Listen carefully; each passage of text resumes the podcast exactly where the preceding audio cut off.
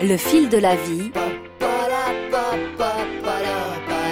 Jacques Danzel.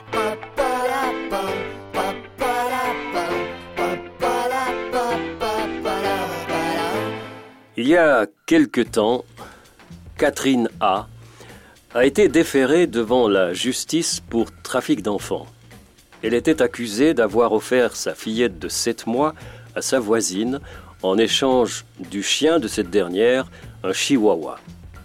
Ce genre de troc est en Oklahoma, comme ailleurs, illégal, précise le New York Post. C'est un fait divers. Un fait divers comme on en trouve dans la presse à scandale, sur Internet ou les reality shows.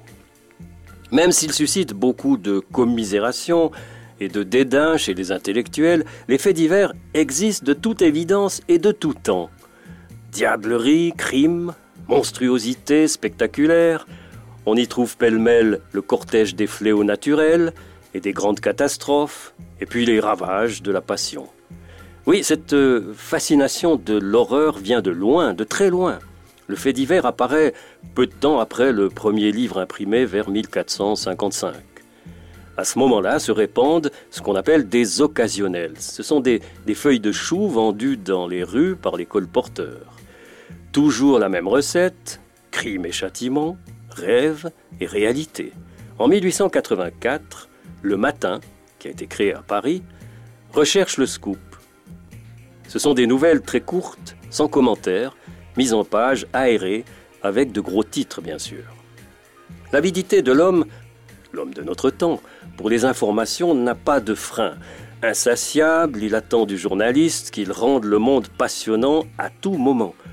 Si les angoisses d'hier ressemblent étrangement à celles d'aujourd'hui, le fait divers est souvent le dévoiement de l'actualité au profit du mythe. Il peut s'en dégager une œuvre dramatique, ou même de la poésie. Rappelez-vous, Jacques Prévert. Jacques Prévert, c'est. Il est terrible, le petit bruit de l'œuf dans la mémoire de l'homme qui a faim. Café crème, café crime. À la fin, un homme très estimé dans son quartier a été égorgé en plein jour. Et puis rappelez-vous l'étranger de Camus, Madame Bovary, Thérèse Raquin, les naufragés du radeau de la Méduse. Ce sont des personnages de faits divers.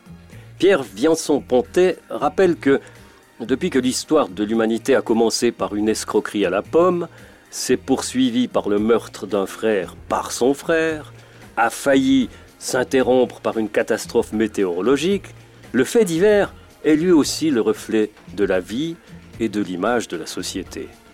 Et Robert Escarpite, dans un billet du Monde il y a 30 ans, ou même davantage, écrivait Il a fallu des siècles pour que le récit fragmentaire de quatre témoins fasse connaître l'affaire du Golgotha. Aujourd'hui, l'humanité entière, à l'heure du petit déjeuner, apprendrait qu'un jeune contestataire a été exécuté par les forces d'occupation à la demande des autorités locales. Oui, à bien y regarder, le miroir énigmatique du fait divers recèle tout le secret du monde.